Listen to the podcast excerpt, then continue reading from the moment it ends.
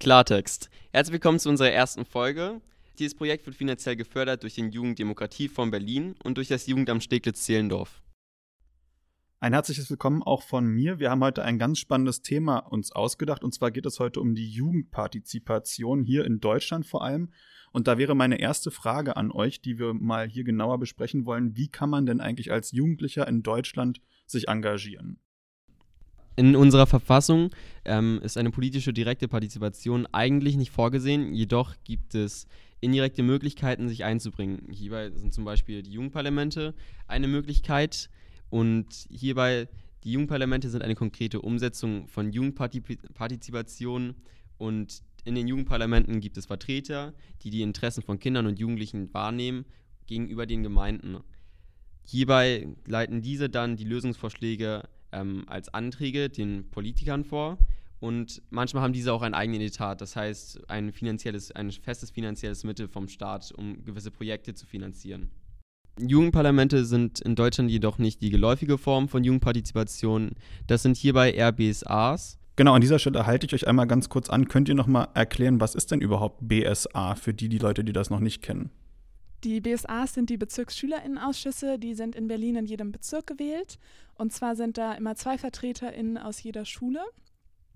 Ähm, allerdings beschäftigen sich BSA halt nur mit Bildungsfragen, also alles, was ähm, Schulfragen und im, konkret im Bezirk und auf Landesebene angehen. Und ähm, deswegen, um das wirklich als eine richtige Form der Jugendpartizipation zu haben, müsste man die BSA inhaltlich von Schul- und Bildungsfragen lösen, weil uns ähm, SchülerInnen mehr angeht als nur Bildungsfragen. Bildungsfragen, sondern auch politische Fragen. Genau, also ein wichtiges Gremium, was wir haben, aber halt abgesehen auf Schule.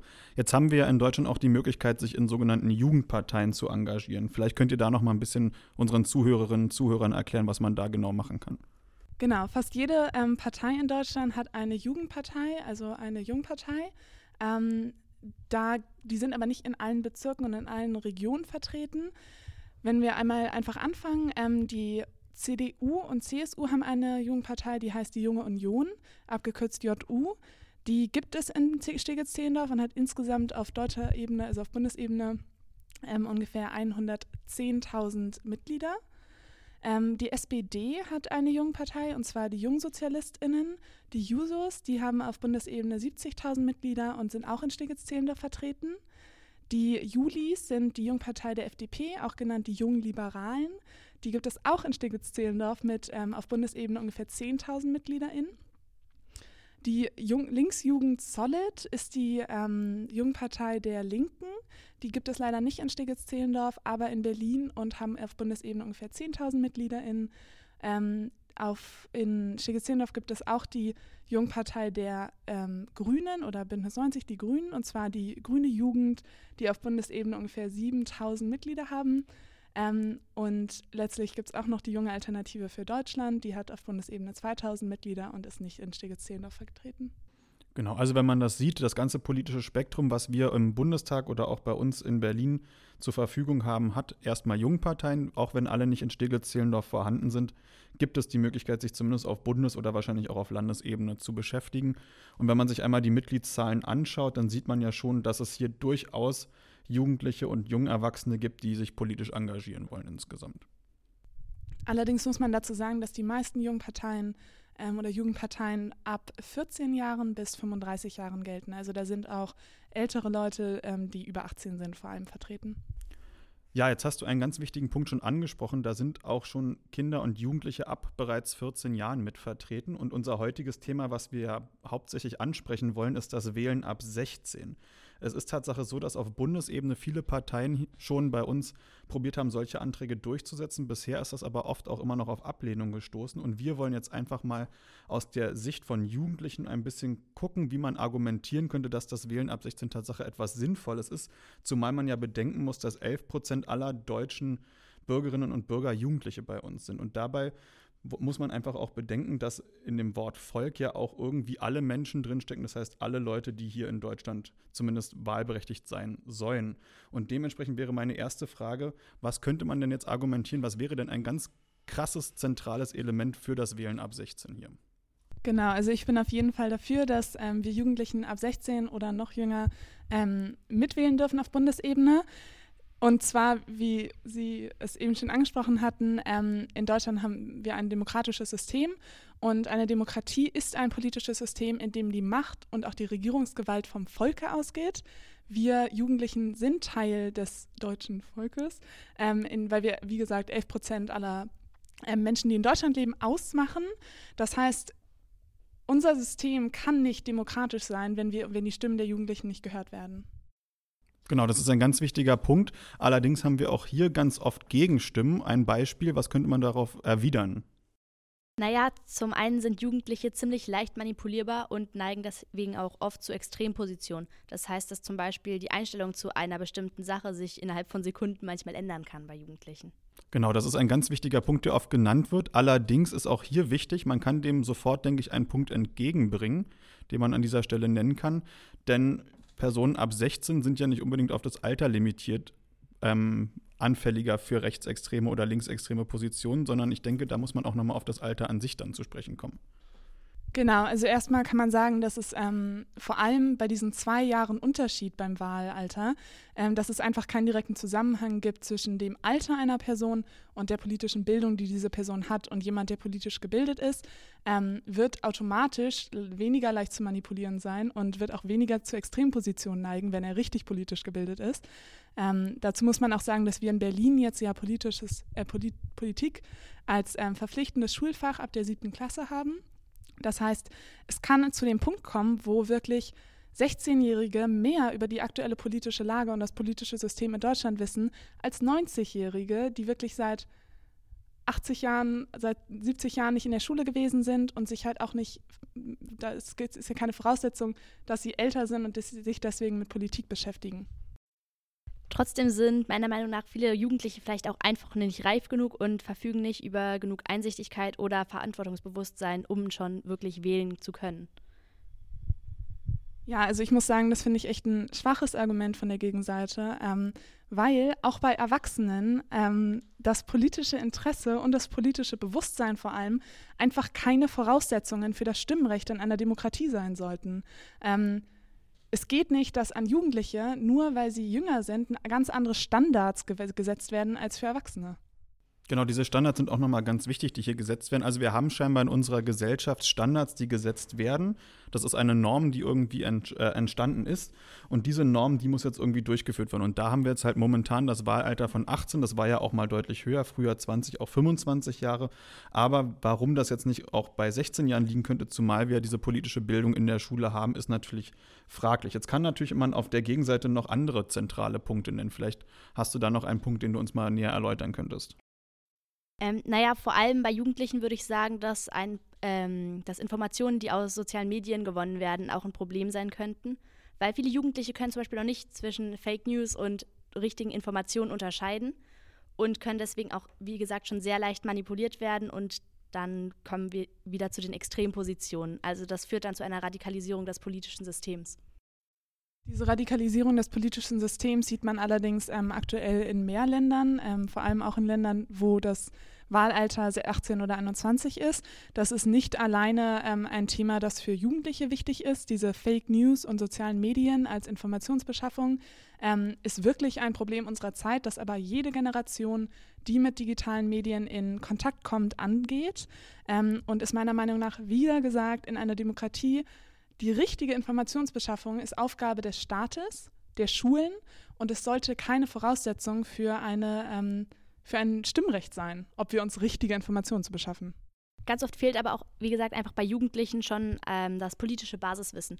Weil du hast ja auch gesagt, wir haben an unseren Schulen PW-Unterricht, also wir lernen was über die Politik, aber wir sind eben erst dabei, was darüber zu lernen. Das heißt, wir haben vielleicht noch gar nicht das ganze Wissen, das wir benötigen, um wirklich richtig wählen zu können. Da würde ich wieder sagen, was ich davor gesagt habe, ähm, dass politisches Interesse und politisches Bewusstsein keine Voraussetzung sind für unser Stimmrecht. Wir können auch nichts über Politik wissen und sollten trotzdem das Recht haben zu wählen, weil viele Erwachsene auch nichts über Politik wissen und trotzdem wählen.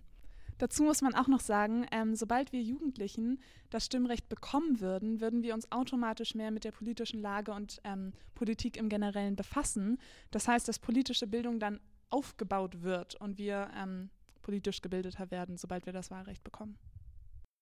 Naja, was einem aber auch noch auffallen kann, ist, dass es einen inneren Zusammenhang zwischen der Volljährigkeit und dem Wahlalter gibt. So ist zum Beispiel die Strafmündigkeit dann eben auch ab 18 da und man hat verschiedene Rechte ab 18, aber man hat eben auch, sag ich mal, andere Pflichten. Und wenn man jetzt so ein willkürliches Alter wie zum Beispiel 16 Jahre nimmt und sagt, dann darf man ab da wählen, müsste man ja eigentlich das komplette Gesetz ändern und sagen, dass man ab 16, sage ich mal, erwachsen ist und auch dann eben, sage ich mal, härter bestraft wird. Das Argument kann ich ähm, tatsächlich ganz gut nachvollziehen. Allerdings muss ich sagen, dass es dieses, ähm, diese Veränderung oder die, den Zusammenhang zwischen Volljährigkeit und verschiedenen Rechten von Jugendlichen ähm, oft nicht gibt. Und zwar kriegt man zum Beispiel die volle Strafmündigkeit erst mit 21. Bestimmte Führerscheine kann man erst mit 21 machen. Also ähm, wenn Sie da Konsequenz fordern, dann sollten Sie das ähm, einmal durchsetzen, bevor, bevor Sie dieses Argument nennen. Ein anderer interessanter Punkt, den man nochmal der Pro-Seite entgegenwerfen könnte, ist, wir hatten jetzt gerade die Wahl in Thüringen, die AfD wieder verstärkt aus der ganzen Wahl hinausgegangen. Und wenn man sich jetzt einfach mal die Wahlbeteiligung anschaut, bei den unter 30-Jährigen hat die AfD Tatsache mit über 30 Prozent theoretisch die Wahl gewonnen. Was könnte man dem auch trotzdem als Argument anführen für das Wählen ab 16 an dieser Stelle? Ähm, ja, das sind erschreckende Tendenzen, da stimme ich Ihnen zu. Aber ähm, man muss auch sagen, nur weil man mit einem politischen, ähm, weil, weil man mit dem Ausgang einer Wahl nicht zufrieden ist, kann man nicht sagen, dass dass das die Schuld der Jugendlichen ist, sondern das ist ähm, eine Tendenz unserer Zeit, die es nicht nur in Deutschland gibt. Da muss man ganz stark dagegen arbeiten, ähm, allerdings nicht mit Mitteln des Wahlentzuges oder ähm, das hat nichts mit dem Wahlrecht zu tun, das hat einfach damit zu tun, was in unserer Zeit gerade passiert und dem muss man auf anderen Wegen entgegenkommen. Genau, Gegner argumentieren ja auch ganz gerne, dass dann ähm, die Wahlbeteiligung in Gefahr kommen könnte. Vielleicht können wir da noch mal ein bisschen genauer drauf zu sprechen kommen. Ja, ich denke, es würde auf jeden Fall einen Rückgang der Wahlbeteiligung geben, wenn man Wählen ab 16 erlauben würde. Zum Beispiel würde es dann einfach ein mangelndes Interesse geben, weil Jugendliche Wählen dann als Selbstverständlichkeit ansehen und es, sage ich mal, nichts mehr Besonderes ist und man denkt, man müsste jetzt nicht mehr wählen gehen, weil es sowieso jeder macht. An dieser Stelle würde ich gerne auch nochmal wieder sagen, dass auch die Wahlbeteiligung keine Voraussetzung ist für ähm, das Wahlrecht oder das Stimmrecht in einer Demokratie. Allerdings, auch inhaltlich muss ich sagen, ähm, verstehe ich ein bisschen. Man muss aber sehen, dass im Moment, dass es eine starke Tendenz zur Politikverdrossenheit bei Erwachsenen gibt. Und wenn Jugendliche praktisch damit aufwachsen, Teil des politischen Systems zu, zu sein und merken, dass ihre Stimme etwas verändern kann und zählt, dann würde meiner Meinung nach die Politikverdrossenheit ähm, weniger werden, weil Jugendliche damit aufwachsen, dass sie eine stärkere Teilnahme am politischen Leben haben. Würdet ihr denn sagen, wenn man das Ganze jetzt mit Wählen ab 16 freigibt, dass die Schule noch mehr politische Aufgaben übernehmen sollte in unserer Gesellschaft? Auf jeden Fall, aber auch wenn ähm, die Wahl, dass das, wenn das Wahlrecht bei 18 bleibt, finde ich, dass die Schule generell der Hauptpunkt unserer politischen Bildung sein sollte, weil dort am sichersten ähm, wirklich auch richtig und ge gezielt gebildet werden kann in diesem Punkt. Also das hat bei mir nichts mit dem Stimmrecht zu tun, das sollte generell so sein. Seid ihr denn der Meinung, dass die Schule momentan genug leistet für die Politik, die wir momentan haben? Also fühlt ihr euch gut genug gebildet, was politische Themen angeht in der Schule? Also ich denke eigentlich schon. Also ich weiß auf jeden Fall, sag mal, wo die, wozu die verschiedenen Parteien gut sind, wie das Wahlsystem funktioniert. Und ich habe das Gefühl, die Schule lässt uns auch manchmal unsere eigene Meinung bilden. Also es wird nicht einfach irgendeine Meinung von außerhalb, sag ich mal, eingepflanzt. Ich eher nicht. Ich habe das Gefühl, dass es in der Schule, wenn es überhaupt passiert, dass die politische Bildung sehr theoretisch erfolgt. Und ich glaube eher, dass das die SchülerInnen so ein bisschen weg von Politik bringt ähm, und wir gar nicht so richtig mit der Praxis der Politik in, in Kontakt kommen und dadurch uns vielleicht so ein bisschen eher entfernen von Politik, als dem näher kommen. Sollte es dementsprechend quasi mehr außerschulische Angebote wie AGs, Politik, Debattierclubs und sowas geben, damit man das Ganze noch verstärken kann? Oder müsste man direkt am Rahmenlehrplan dann ansetzen, um das Ganze zu beheben? Meiner Meinung nach kann man ja auch beides parallel machen. Ähm, deswegen, ich finde, beides sind gute Ideen. Aber wie gesagt, am Lehrplan ähm, ist Praxis auch schwierig, weil sich ja Politik ähm, im Laufe der Zeit immer sehr stark verändert und man dann den Rahmenlehrplan dauernd verändern müsste. Also ich finde Rahmenlehrplan ein bisschen realitätsnäher gestalten und dann aber auch vor allem außerschulisch oder im Unterricht verbundene Podiumsdiskussionen mit Polit PolitikerInnen ähm, veranstalten, fände ich eigentlich eine ganz gute Idee. Also die Politik noch viel mehr in die Schule selber reinholen. Zum Abschluss vielleicht noch ähm, zwei Fragen zu unserer Debatte. Die erste Frage, wenn wir jetzt das Wahlalter runtersetzen für Wählen ab 16, sollte man auch eine Altersobergrenze für das Wählen festlegen? Wie steht ihr dazu? Ich finde nicht, ehrlich gesagt. Ich, ich finde, um ganz ehrlich zu sein, dass in einer Demokratie alle, die wählen können, wählen sollen dürfen. Ähm, aber man muss dazu sagen, dass gerade deswegen sollten wir das Wahlalter sinken, damit die, ähm, die Älteren in unserer Gesellschaft nicht so viel Macht bekommen, wie es gerade aussieht. Es sieht nämlich so aus, als wären 2050 ein Drittel aller Wähler in Deutschland im Rentenalter, weil wir eine alternde Gesellschaft sind. Ähm, und das ist erschreckend, weil ähm, die politischen Entscheidungen, die jetzt gerade getroffen werden, sind weitreichend und weitestgehend auch irreversibel. Und wir Jungen oder wir Jugendlichen werden dann in Zukunft die Konsequenzen tragen müssen.